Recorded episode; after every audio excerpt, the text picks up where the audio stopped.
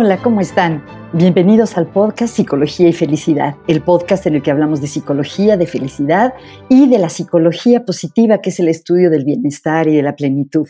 Yo soy Margarita Tarragona y hoy tengo el gusto de tener un invitado a quien aprecio muchísimo. Es Pablo Herrera. Pablo es psicólogo, psicoterapeuta y tiene una larga carrera en la que ha aplicado la psicología en diferentes ámbitos, por ejemplo, trabajando con grupos, trabajando en organizaciones y haciendo terapia tanto con adolescentes, con adultos con parejas. Hoy con Pablo hablamos de su interés en el budismo y en la psicología budista y lo que esto implica para su manera de trabajar con las personas. Nos da tips prácticos de cosas que podemos hacer para cultivar la compasión con nosotros mismos y con los demás. Nos cuenta su manera de trabajar con parejas, con adolescentes, con grupos, lo que ha hecho trabajando con hombres, por ejemplo, y su interés en la conciencia y el desarrollo de la conciencia, entre otras cosas. Espero que disfruten esta conversación tanto como la disfruté yo. Pablo, bienvenido. Qué gusto tenerte en este podcast de Psicología y Felicidad. Ay, Margarita, pues, ¿qué te digo? Muy contento, muy alegre de poder tener esta plática juntos. Yo también, la verdad es que siempre me ha gustado mucho hablar contigo y como no siempre hemos vivido en la misma ciudad y antes de la época del Zoom creo que no hablamos con la frecuencia que, me gustaría. Entonces, qué bonito tener esta oportunidad de hablar hoy. Pablo, le decía a las personas al principio que tú has tenido una carrera muy interesante y variada dentro de la psicología. Yo te conocí en el mundo de la terapia familiar, sé que has trabajado mucho con adolescentes, eh, que estás muy interesado en cuestiones de mindfulness, que también has tenido una carrera en el mundo de las organizaciones y la capacitación. Entonces, eh, siempre me gusta preguntarle a mis invitados cómo definen ellos lo que hacen. Obviamente eres psicólogo, pero así cuando alguien te conoce en una reunión y te pregunta, ¿y usted qué hace? ¿Tú cómo, cómo explicas a qué te dedicas? Bueno, me parece interesante que lo, ahora sí que lo veas interesante, Margarita. Yo en momentos, pues sí, sí he pasado por diferentes, no solo poblaciones con las cuales trabajo, sino también como abordajes o corrientes, ¿no? Por alguna razón mi carrera ha sido, no sé si llamarle inconsistente o cambiante. En alguna época me lo reprochaba, pero ahora estoy muy en paz con eso, ¿no? Pero creo que sí ha habido algunas como líneas conductoras. Este, digo, más allá de trabajar con grupos de jóvenes, con grupos de adultos, con parejas, algo que siempre me ha fascinado hacer es crear espacios seguros como yo nunca o muy rara vez me sentí en un espacio seguro emocionalmente en mi propia historia, eh, sentí que crear espacios en los que haya respeto, que haya cuidado y que por lo mismo pueda haber, pues como apertura, confianza, vulnerabilidad, es algo que me atrae muchísimo. Mm, por otro lado, pues yo creo que yo desde hace muchos años dije, quiero quiero sacar del consultorio algunos de estos conocimientos y poderlos hacer accesibles para la gente, ¿no? Digo, yo venía de aquel fervor socialista de los ochentas, donde pues estábamos esperando al nombre nuevo y la transformación social y pues el nombre nuevo no llegó, pero seguía con ese track de pues de hacer accesible las herramientas para personas como de diferentes poblaciones, ¿no? Entonces de ahí tal vez mi papel ha sido más como de una especie de traductor, adaptador, de, estar como rastreando en, pues en libros, en diferentes lugares, herramientas, abordajes y tratar de hacerlos accesibles pues para cualquier persona por diferentes medios, ¿no? Mm. Y el tercer hilo que se me ocurre es el tema de la conciencia, como desde, pues desde que estaba en la licenciatura, de hecho la interrumpí la licenciatura, mm. pues me interesó este tema de la meditación, del budismo. Me fui a Japón en aquel entonces en, pues en un barco para, según yo, aprender a meditar, que era en realidad un chavo de 20 años en una época en la que pues el internet no existía, digo, lo que existía era una llamada de larga distancia a gritos de 20 segundos. y me fui, digo, no conocía a nadie, estuve allá Qué valiente. caminando por las calles. como homeless, no, sí, sí traía con qué pagar mi comida, ¿no? Pero, pero fue una aventura interesante. Estuve seis meses en Japón. Y desde ese entonces me interesaba, perdón. ¿Aprendiste a meditar en, ese, en esa estancia? Pues mira, tuve algunas experiencias y me gustó, me sirvió. Después regresé y estuve acercándome, alejándome de diferentes maneras a lo largo de mucho tiempo. Y no fue sino hasta hace algunos años que dije, ya, ya me tardé muchísimo y necesito y quiero poner esto en el centro de mi vida, ¿no? Y de alguna manera lo he hecho y la verdad estoy muy, pues muy contento, ¿no? Entonces sería como crear espacios seguros emocionalmente, eh, esta parte también de traducir herramientas y buscar la manera de hacerlas accesibles para la gente y este proceso de que es posible vivir de manera más consciente, con, mm. pues con las herramientas que nos proponen estas tradiciones, por llamarlo de alguna manera. ¿Como cuáles? Pues, por ejemplo, digo, está la, meditación misma, ¿no? Que es una herramienta que a veces eh, creo que ha sido no siempre bien entendida, ¿no? Como si fuera un asunto de poner la mente en blanco. Y pues no, no es eso la meditación. La meditación es un entrenamiento, pues para aprender a estar presente y a conocer tu mente, a explorar internamente tu mente, ¿no? Te quedas quieto en el cuerpo y cuando empiezas a enfocarte, por ejemplo, en las sensaciones del cuerpo mismo, pues te das cuenta de la cantidad de proliferación mental que hay en nuestra vida.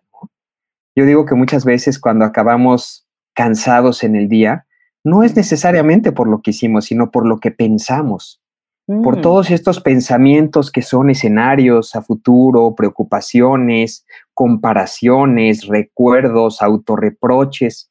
Y eso pues es un, pues una especie de hábito que genera mucho dolor emocional y que creo, hablando de de tu tema, ¿no? De, creo que es un obstáculo para la, para la felicidad el, estar a merced de toda esa proliferación mental, ¿no? Por dar un ejemplo. Perdón, Pablo, me hiciste pensar algo que siempre me, me pregunto. No sé casi nada o nada de budismo y he leído y oído que el budismo es una filosofía que nos, o una manera de vivir que nos ayude a evitar el sufrimiento. Y me pregunto si evitar el sufrimiento, si también hay un interés por la felicidad en eso, o sea, el objetivo es no sufrir o el objetivo es que si sufrimos menos, la vida será más plena. El objetivo, como yo lo entiendo, es crear una felicidad mucho más profunda. ¿no? Digo, yo creo que mucho del entrenamiento que hemos recibido por lo pronto en nuestro mundo occidental, es que la vida se trata como de buscar momentos de placer y evitar dolor, ¿no? Y entonces, pues ahí vamos, buscando que llegue el fin de semana, algún logro que anhelamos, este, una comida rica, un momento divertido con los hijos, y eso no tiene nada de malo. Pero el problema es que hay momentos difíciles, digamos, de los cuales podemos terminar huyendo constantemente, ¿no? Como moviéndonos al, tranquilizante, a, la serie que nos va a distraer de alguna preocupación. Y, y, bueno, efectivamente el budismo plantea la importancia de acercarnos también a esas dificultades para poder entenderlas y explorarlas, ¿no? Y cuando se habla de evitar el sufrimiento, no se habla de evitar el dolor, por ejemplo, el dolor de muelas, el dolor de cabeza o pues es dolor que siempre, que es parte de la vida, de alguna manera, ¿no? Pero a veces nos relacionamos con esa experiencia desde un lugar de pelea, de rechazo. Eh, por ejemplo, puedo tener una infección en el estómago, puedo... Eso es incómodo. O sea, mi pancita se siente mal. Pero si aparte maldigo o mm. me estoy peleando, ay, ¿por qué está esto? Esto ya no quiero, ya quiero que termine, ¿cuándo va a acabar? Eso agrega dolor al dolor. Entonces es algo que se puede llamar como sufrimiento secundario.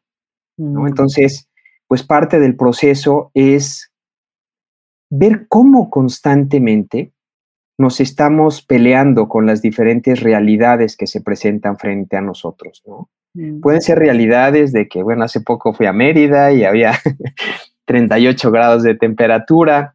Yo puedo simplemente sentir la experiencia de 38 grados o puedo empezar a pelearme con ese calor, ¿tienes? Por decirlo de alguna manera.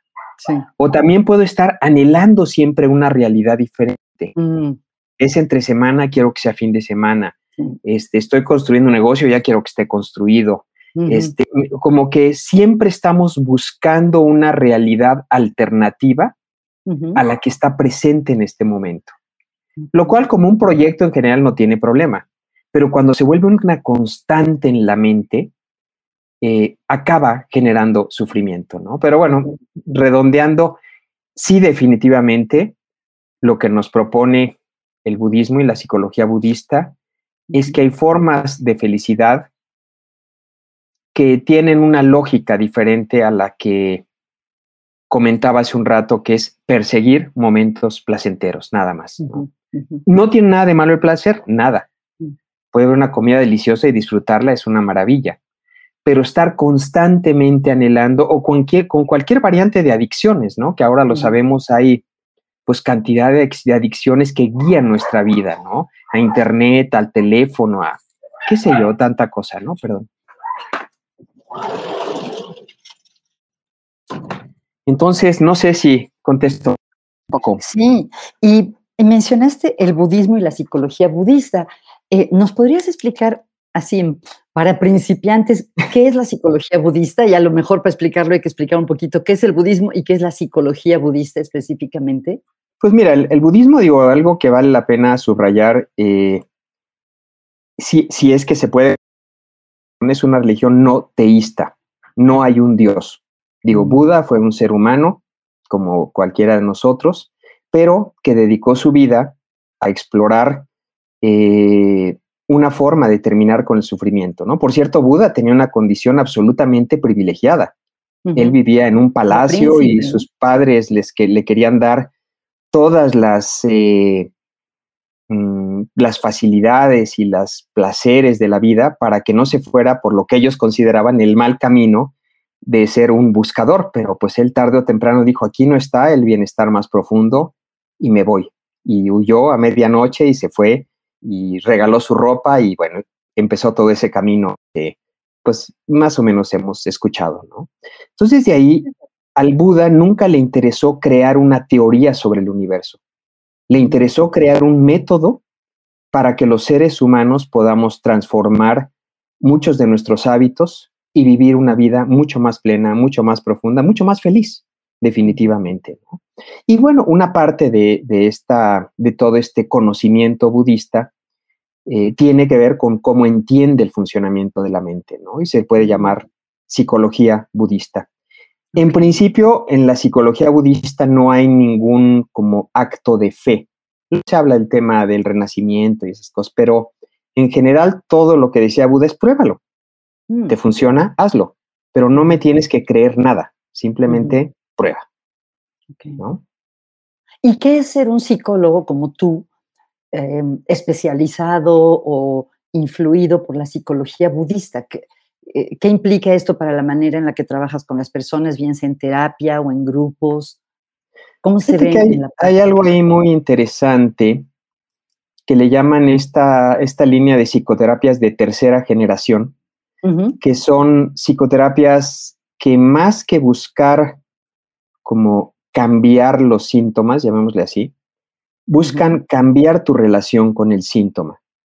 ¿no? Entonces, desde ahí digo, yo no sé, incorporo, sí incorporo algunas herramientas, ¿no? De, por ejemplo, este tema de observación de la mente, de mm. este tema de, pues, cultivar estados emocionales y mentales que generan bienestar, ¿no? Y darnos cuenta cómo a veces nuestra mente está como atrapada en este sentimiento de envidia, de miedo, pero curiosamente en el budismo, más que ver para otro lado porque están ahí, es como aceptarlos y abrazarlos, como acercarte a ellos con amabilidad.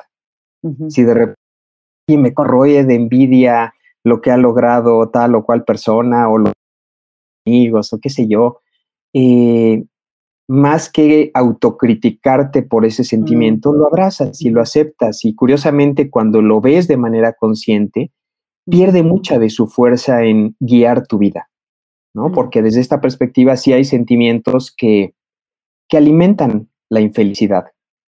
Entonces se trata de abrazarlos y de cultivar sentimientos, pues como la bondad, la compasión, la generosidad, la gratitud, que además pues son sentimientos muy trabajados en la psicología positiva, sin duda.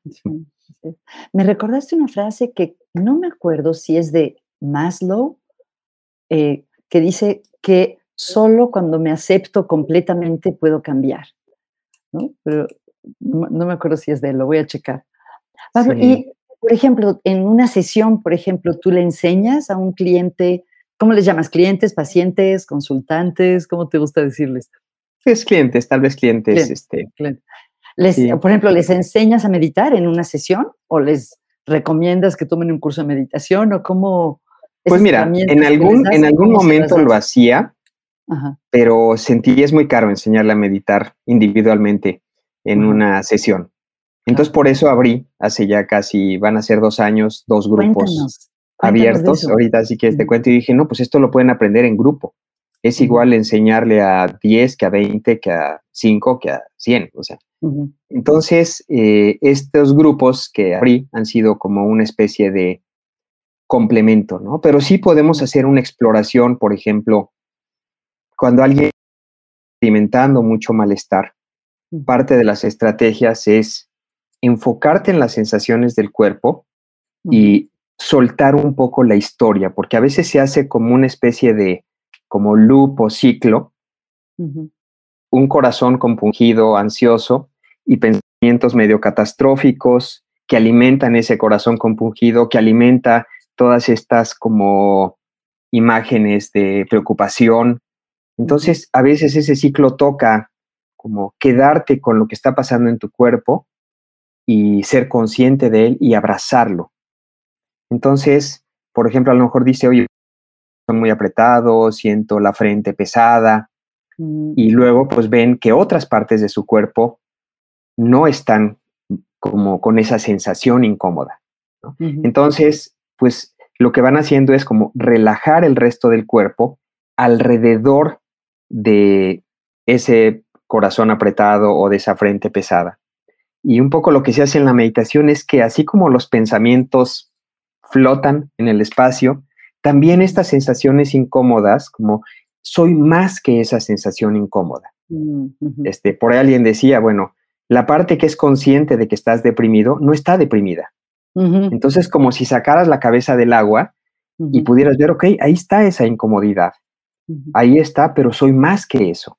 Entonces, eh, hay, un autor que habla de una distinción muy interesante que dice que es diferente, por ejemplo, relacionarte con las emociones que desde las emociones. O con los pensamientos y desde los pensamientos. Con es, ok, ahí está el pensamiento que me dice que yo no soy una persona valiosa. Es un pensamiento.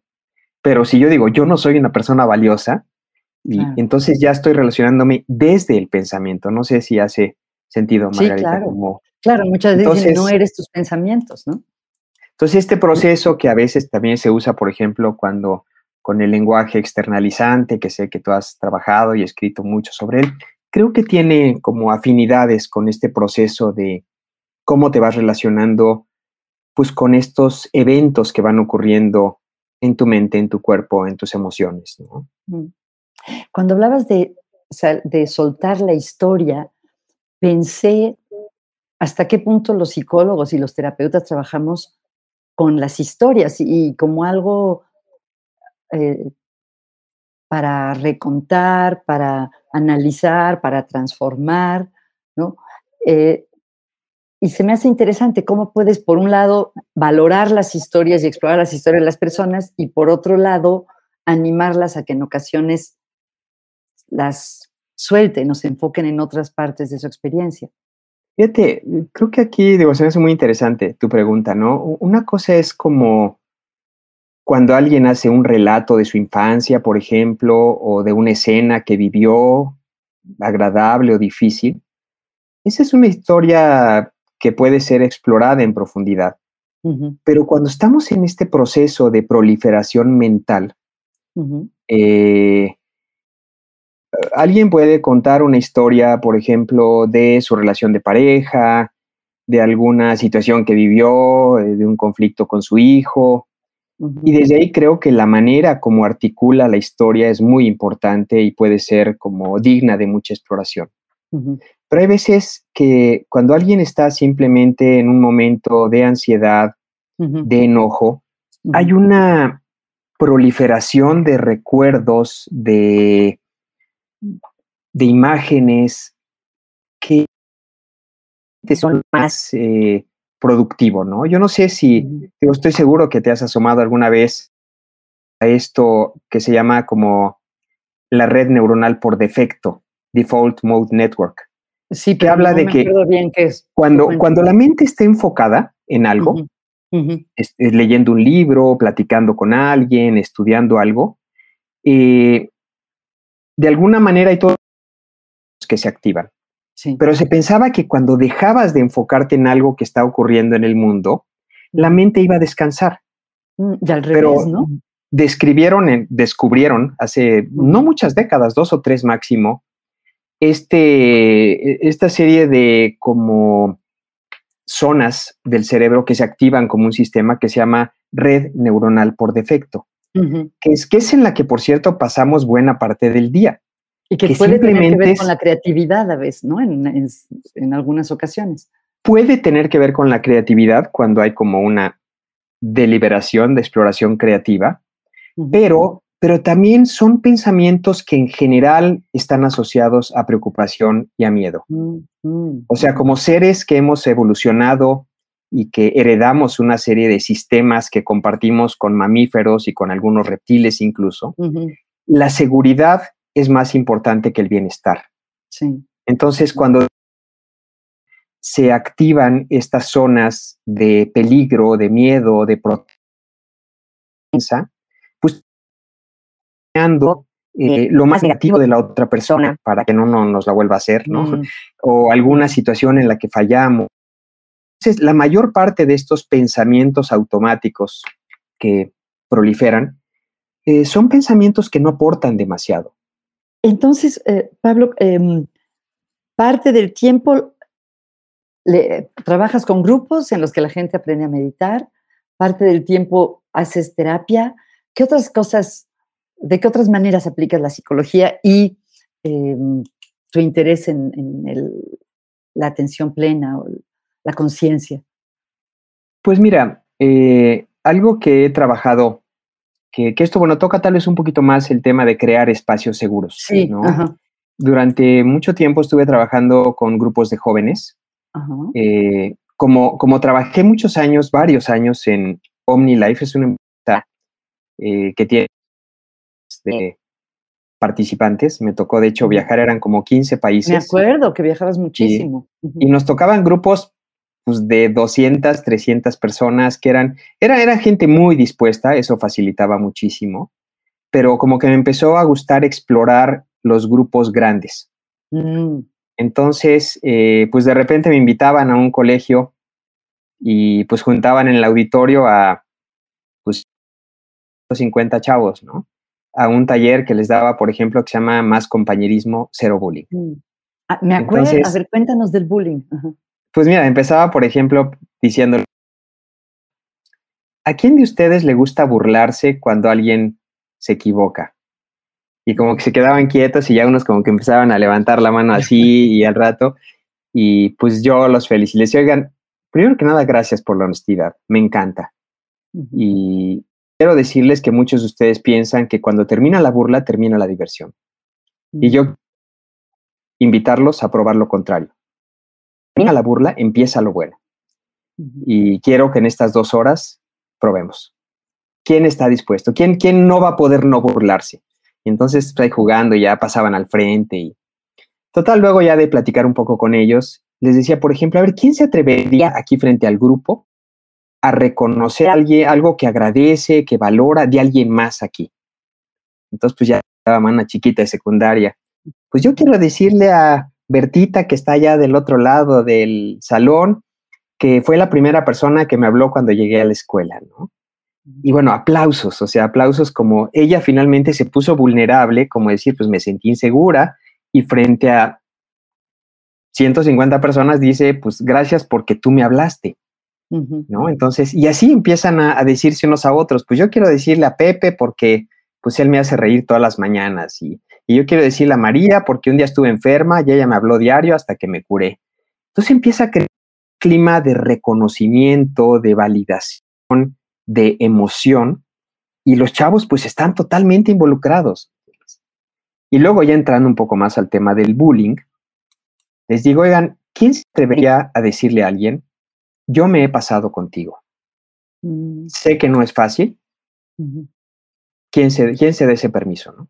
Entonces va el primer valiente, que no falta, levanta la mano y dice, pues yo quiero decirle aquí a Roger que, que sé que le he dicho un apodo que le molesta y pues quiero ofrecerle que ya no lo voy a decir, ¿no? Y eran unos aplausos así de, pero es interesante porque en vez del aplauso al que da el sape, al que se burla, aquí es el aplauso al que reconoce un error, ¿no? Y al rato ya lo otro, ay, yo quiero decirle a no sé quién, y yo quiero decirle a no sé quién, y al rato se acercaban, oye, las de francés podemos hablar con las de inglés, ¿no? y, y, no faltaba alguien que se desbarrancara. Yo quiero decirte que que perdón que un día te embarré una galleta en la cara y espérate, espérate, o sea, como no, no se trata de recrear la escena, ¿me entiendes? Y bueno, como que lo hacían de una manera no respetuosa, alguno que otro se, se patinaba un poco por ahí. Y luego les decía, digo, con este ánimo de vulnerabilidad, confianza, apertura, por ejemplo, a ver, ¿quién se atreve a platicar algo que el grupo no sabe de ti? Mm. Entonces de repente levantaba una mano una chava y decía, bueno, algo que el grupo no sabe de mí es que no me gusta mi nariz. ¡Wow! Decías, qué maravilla poder decir ante 150 chavos, no me gusta mi nariz. Es como respeto absoluto. Y luego platicaban las cosas más, ¿no? Este, algo que el grupo no sabe. ¿O qué se puede hacer para que de manera rápida se cree ese clima de respeto?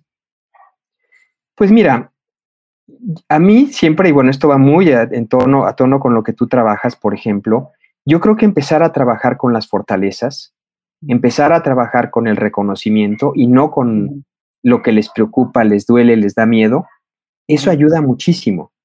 Digo, yo lo mismo hago cuando estoy con una pareja, ¿no? Como platíquenme, también quiero conocer la parte que, que sí les tiene contentos, que sí les satisface, que sí ha funcionado.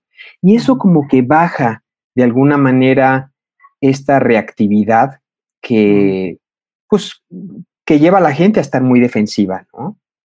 Y creo que, eh, pues, hay una parte también como del humor, como de pedir ayuda. Digo, yo, yo, por ejemplo, trataba de mandar un mensaje de, no acepto lo que estás haciendo, pero te, como, o sea, yo creo que con un grupo de chavos, si te enojas y empiezas a tratar de controlarlos por el miedo, ya perdiste, ya perdiste. Entonces les decía como sonriendo, no, chavo, como diciendo, me caes bien, te quiero, pero o te valoro, pero eso que estás haciendo no está bien. O por ejemplo, digo, hay cosas muy sencillas, ¿no? De si, si quería que uno hablara, yo le decía, a ver, cada vez que alguien hable, merece el 100% de la atención. No el, no el 98 ni el 97, el 100. Entonces, por ejemplo, cuando alguien iba a empezar a hablar, o yo, este, y alguien estaba platicando ahí por allá al fondo, un cuchicheo, lo que sea, espérame. Y nos quedábamos callados. No les decía nada, pero hasta que ya sentían el silencio y volteaban y ya, se callaban.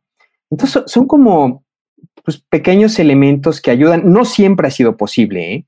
No siempre, digo, he tenido también grandes fracasos este, alguna vez fui con unos chavos de una secundaria nocturna, pues de un ambiente muy, muy como empobrecido, ¿no? Y niveles de violencia que, que no logré nada, nada, nada. O sea, por ejemplo, hay veces que les digo que hay grupos de tres, un momento alegre que hayas tenido. Y no salía nada. Tú dices, oye, salí a pasear con mi perro, hice hot cakes, este, no, el otro día, no, pues el otro día que le metió un pie al maestro y se cayó. Y el otro día que mi hermana se quería, me dijo que se iba a suicidar. O sea, una cosa así como de una violencia muy difícil, ¿no? Digo, tiene que haber ciertas condiciones mínimas para que pueda haber una apertura. No, no, no todo es como algo que se puede lograr en cualquier contexto. Por lo menos esa ha sido mi experiencia, ¿no? Oye, y ahora que mencionas eh, la palabra violencia, recuerdo que en una época trabajabas mucho con hombres, eh, que tenías grupos de, hombres, ¿te acuerdas? ¿Tenía que ver con la violencia o no necesariamente era sobre... Sí, no, bueno, estos específicamente eran hombres que ejercen algún tipo de violencia con sus parejas. Entonces, eh, pues eran en México... terapéuticos o cómo, se considera? Eran grupos psicoeducativos, era el nombre que usábamos.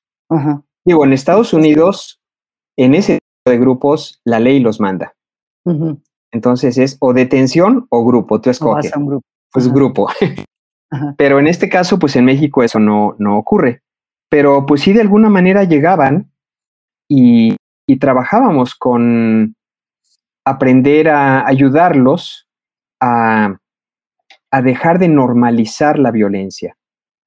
Porque, por ejemplo, mucha de la violencia se ejerce por, por considerar a su pareja como un objeto. Cuando alguien está en un estado alterado de miedo, de rabia, considera al otro como una cosa, ¿no? Es este estado mental de pelea-huida que todos hemos estudiado y que simplemente, que ve la vida en blanco y negro. El otro o me estorba o me favorece, ¿no? Entonces hacíamos cosas, pues algunas muy sencillas, otras no tanto. Por ejemplo, de que cuando hablara de su pareja, le dijera por su nombre. Mm. No es mi gorda, no es mi vieja, es gloria. Como recordar que es una persona con intereses, con gustos, con sueños, con una historia, como ver a una persona completa. ¿No? Y pues les enseñábamos diferentes habilidades, ahí lo que íbamos pudiendo, no era nada fácil. Había una cosa que le llamábamos como identificar el riesgo fatal, que eran momentos en los que estabas a punto de perder el hacían una cosa que pues muchos lo hacen, ¿no? Que se llama acuerdo de retiro, que es que en un momento calmado, en un momento consciente, dicen, cuando sintamos que nuestra interacción nos está llevando en una dirección que no es la que queremos, vamos a hacer una seña, como puede ser pues una mano que se encuentra con la otra, y esa, esa, esa seña no quiere decir vete al diablo, no quiere decir no se puede hablar contigo, no se puede decir, no, no quiere decir no me interesa lo que tengas que decir, quiere decir no estamos, estamos caminando en una dirección que no nos va a llevar a lo que queremos y es importante separarnos y en un par de horas retomamos el diálogo, ¿no? Pero eso tiene que ser algo que hablen los de la pareja, porque si no, pues ocurre muchas veces que al calor de, de estas situaciones tan dolorosas y tan difíciles, una persona persigue a la otra para que hable, y si la otra persona ya no quiere hablar, pues entonces, en fin, pues vienen situaciones muy dramáticas, ¿no? Digo, de hecho, esos grupos siguen existiendo, yo ya no seguí, pero han seguido trabajando, de hecho han hecho muchísimo recorrido, eh, pues muchos de ellos muy cerca también de los grupos feministas, este, y todo este proceso de repensar las masculinidades, hay quien incluso está en contra de esta idea de repensar las masculinidades. La verdad, yo en eso no he seguido investigando tanto, pero pues en alguna época fue, pues sí fue parte del, de la exploración. Me da la impresión que es un tema que también es importante para ti, ¿no? Esto del desarrollo de las personas, el, el crecimiento. Pues mira, yo empezaría por, por hablarte de mi propio crecimiento, ¿no? Yo, yo, era una persona pues por un lado que cargaba con una timidez, por otro lado con muchísima ansiedad. Yo sí sentía que estaba perdiendo el tiempo, mm, se activaba en mí algo muy, muy incómodo, ¿no? En fin, podría darte mucho de, como estados internos que me han causado mucho dolor, ¿no? Eh, autoexigencia. Yo recuerdo alguna vez que dejé plantados a unos pacientes o clientes, como si hubiera atropellado a alguien, me explicó. O sea, mi reacción mm. interna era muy, muy grande. Yo no sé ni cómo sobreviví como terapeuta todos estos años, pero, pero lo que sí te puedo decir es que, que a fuerza de estar trabajando y en gran parte con estas herramientas de la psicología budista, eso se ha ido suavizando. Yo, mm. yo soy un convencido de que la vida conforme avanza se va poniendo mejor A lo mejor este, a lo mejor en algún momento cambio de opinión, pero por lo menos hasta el día de hoy, a mis 63, que es lo que tengo, este, sí siento que he ido como explorando formas de libertad, de, de tranquilidad, de apertura que cuando tenía 18 ni remotamente tenía. Entonces, pues yo creo que podemos seguir conociéndonos, podemos seguir atentos a hábitos que nos lastiman o lastiman a otros, podemos eh, seguir cultivando formas de aceptación más profundas, ¿no? Y bueno, especialmente en la psicología budista, pues se habla de que los estados positivos se pueden y se deben cultivar. Un poco por alguien decía, si diario practicamos la preocupación, la desconfianza, el miedo, pues también tenemos que practicar la gratitud, la compasión, la empatía. Eh, no, no, no es algo que crece así nada más. Entonces hay toda una serie de prácticas, de meditaciones que, eh, que se pueden practicar. ¿no? ¿Nos podrías mencionar algunas de tus favoritas? Sí, por ejemplo, hay, una que se llama, una meditación que se llama cultivo de amor incondicional, que por ejemplo, pues te, vas hacia adentro y empiezas a cultivar como una intención afectuosa hacia tu persona. Y te quedas un rato como, como pensando en esa intención, imaginando, eh, sintiendo pues como un calorcito en el cuerpo. Esa es la primera etapa, ¿no? La segunda etapa, eh, imaginas con tu mente, traes a una persona querida y te la imaginas alegre, como que le deseas bienestar, te preocupas por ella, este, y estás un rato, como ocho, nueve minutos, haciendo eso, Luego una persona neutral, que es una persona con la cual no has eh, desarrollado un cariño especial. Es alguien que sabes que existe, no sé, la cajera del súper, el que un vigilante que anda por ahí, este, algún vecino que lo has visto pasear con su perro, pero es alguien de quien no sabes nada más. Y empiezas como a desearle bienestar y a imaginarlo como un ser humano completo, cómo será su cuarto, qué le preocupará, cuáles son sus sueños, y cambias de ver a ese personaje, vecino con perro, a un ser humano que quiere ser feliz igual que tú. Entonces, un rato lo pasas con él. Luego pasas a una persona difícil, que te resulta difícil o hacia la cual experimentas algún prejuicio. Y también como que ves más allá del obstáculo, que si pues esta persona, al igual que yo, también quiere una vida significativa, una vida con sentido, una vida feliz. Y le deseas eso. Y luego como que vas ampliando el foco para cultivar como una aceptación en principio con cualquier ser humano posible. Podría venir de cualquier país, de cualquier condición, de cualquier historia, de cualquier edad. Y, un poco la idea es que con los cinco, o sea, contigo, con la persona querida, con la persona neutral, con la persona difícil y con poder experimentar la misma apertura, el mismo deseo de bienestar. Hay otra que es como de antídotos contra la envidia, y mm. que es como celebrar internamente las buenas condiciones de otros. A lo mejor alguien ha logrado profesionalmente algo que me hubiera encantado lograr y yo no he logrado, pero pues puedo alegrarme con su alegría, como un poco como cuando tu hijo, tu hijo te gana en el ajedrez, mm. pues te da gusto mm. porque, porque tu hijo forma parte de tu identidad, ¿no? Pero cuando tú vas ampliando esa identidad, dices, bueno, pues yo he hecho otras cosas y pues yo no he hecho lo que ha hecho este cuate o esta chava o, y, en ese sentido, como alegrarte con la alegría de otros. Y es un antídoto también. Entonces, esos estados se pueden ir cultivando. Y con esto que sabemos de la neuroplasticidad cerebral, pues obviamente al estarlo haciendo, haciendo, haciendo, hay como, llamémosle, rutas neuronales que se van abriendo, ¿no? Y que van formando parte de tu día a día. y eso es parte de la práctica este, que idealmente contribuye a, estar mejor. Qué fantástico. Oye, Pablo, me da curiosidad saber, veo libros atrás de ti. ¿Qué estás leyendo? Si me pudiera acercar a ese librero o viera tu mesita de noche, ¿qué, me encontraría en este momento?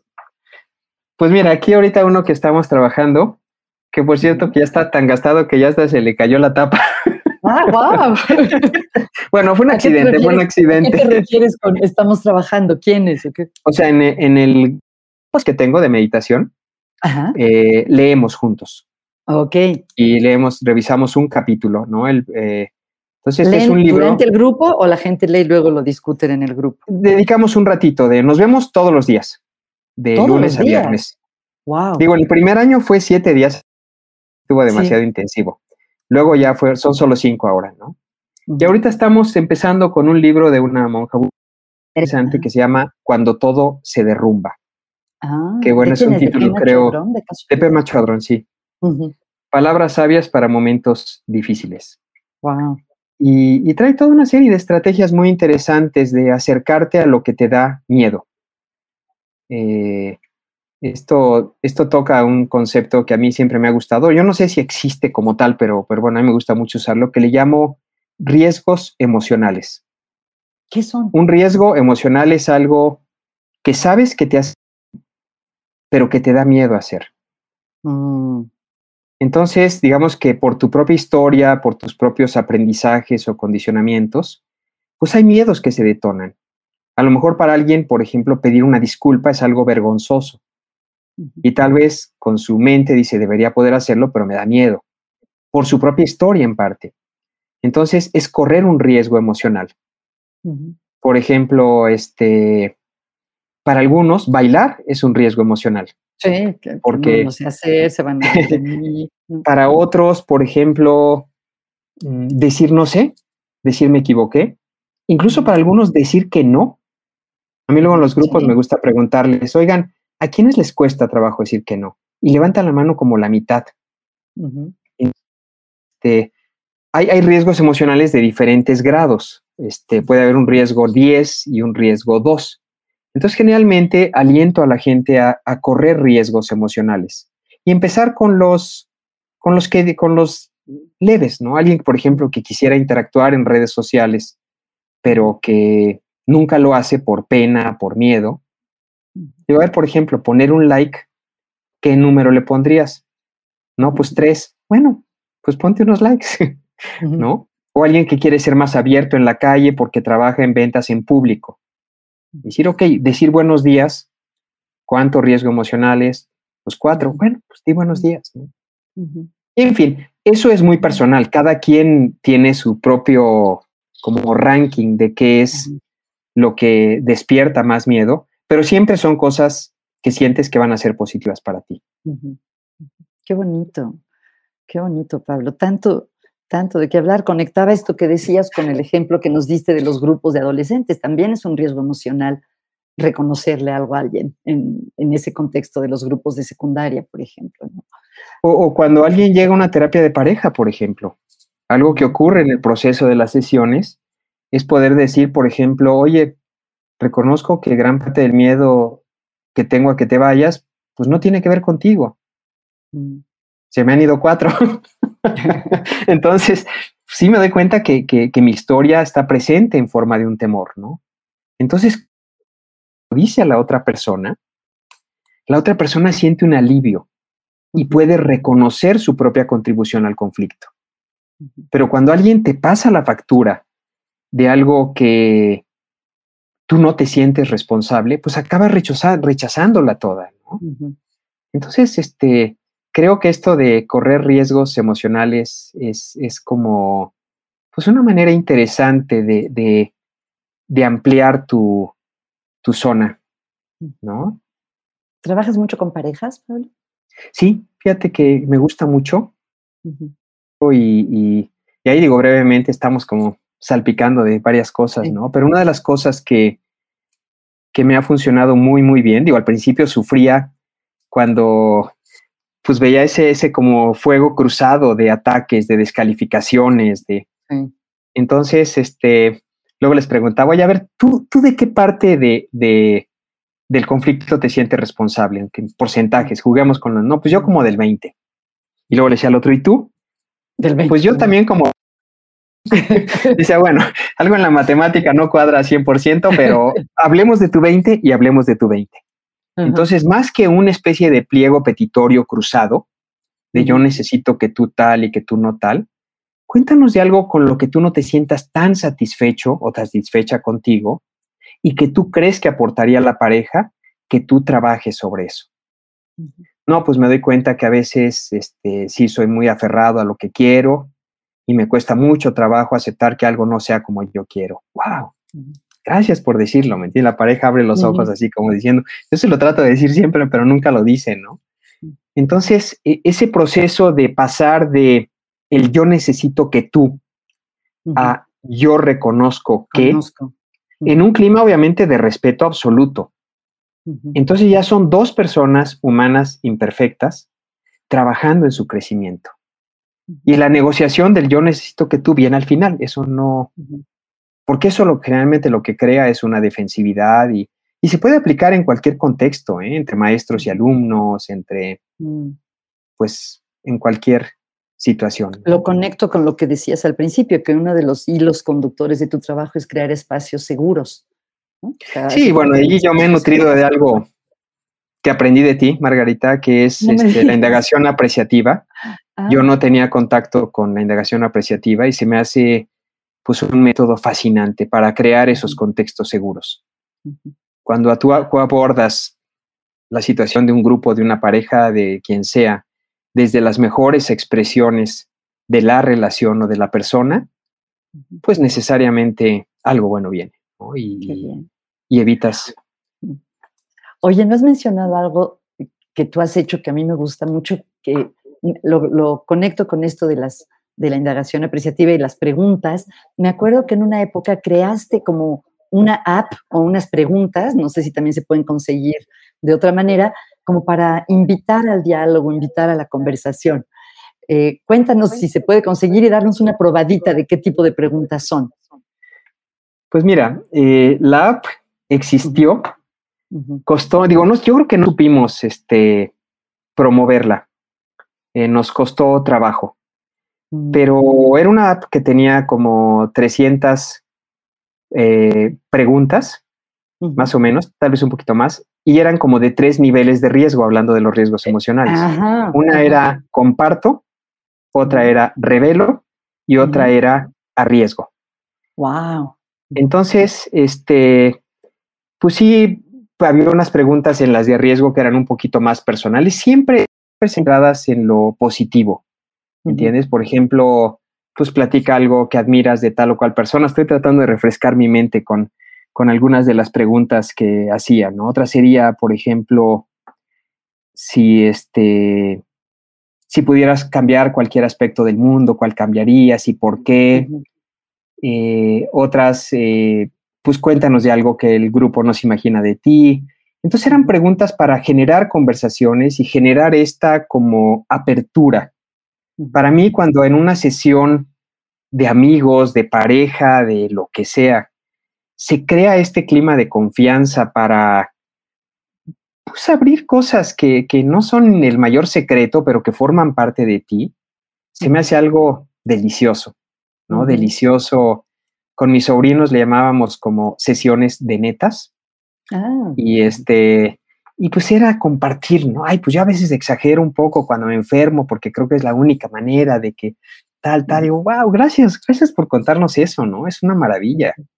Entonces el app, funcionó un tiempo, pues costó trabajo impulsarla y yo no era tan ducho en cómo entrar ahí a las tripas de App Store y esas cosas, entonces sin querer, pues sufrió inanición.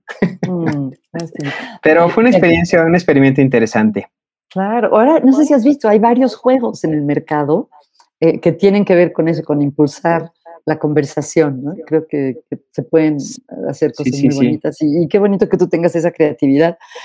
Pablo, se nos está acercando el momento de, terminar. Te quería preguntar cómo te pueden localizar las personas, bien sea si buscan terapia o, alguna, o conferencias en escuelas o los servicios que tú ofreces, o si se pueden todavía entrar a tu grupo de meditación o si ya está lleno, ¿cómo te pueden pues mira, soy bastante rupestre, no tengo página, no tengo, más bien tengo como 10 páginas, pero nunca la he acabado. ¿No estás en Instagram o en Facebook o algo así? Bueno, en Facebook sí, como Pablo Herrera, pero creo que lo más, lo más práctico es pues compartirte mi teléfono, mi correo. Y este, Y este, mi, mi teléfono es 777-330-5302 y mi correo es pablo.herrera.mn Y sobre lo que me preguntabas de los grupos de meditación, Margarita, este, pues siguen abiertos, digo, seguimos, este, si hay un grupo pues que ha mantenido mucha continuidad, pero, pero cualquiera se puede incorporar. Estamos de lunes a viernes, todos los días a las 8, de 8 a 8.45 en la mañana y de 9 a 9.45 en la noche. Wow. Y sí, todo un clima de lunes, a viernes. Wow. Sí, y la verdad ha sido una experiencia hermosa. Ahora este sábado pasado tuvimos un primer encuentro presencial de práctica intensiva que no habíamos tenido, fue mm, bien bonito y, se ha, creado un grupo y pues muy cercano, cero excluyente, o sea, quien entra pues es más que bienvenido, ¿no? Entonces también se convierte a veces en un espacio pues para compartir estos procesos de cambio, de crecimiento, no es terapéutico, ¿no? Pero, pero sí hay una confianza agradable. Qué bonito, qué fantástico, Pablo. Oye, y antes de despedirnos, siempre les pido a mis invitados si podrían compartir un tip, una idea, un experimento que las personas puedan hacer en los próximos días que a lo mejor pueda aumentar un poquito su felicidad, su bienestar. Ya nos has compartido varias este, prácticas y técnicas. No sé si te puedo pedir una más. Pues mira, una que se me ocurre es como este proceso de transformar al personaje en persona. Cuando mm. llegues a la caja de un súper, en vez de solo ver al cajero o a la cajera, preguntarte, ay, ¿qué, ¿cómo le gustará divertirse esta persona? ¿Tendrá hijos? ¿Tendrá hermanos? ¿Quiénes son las personas que lo quieren?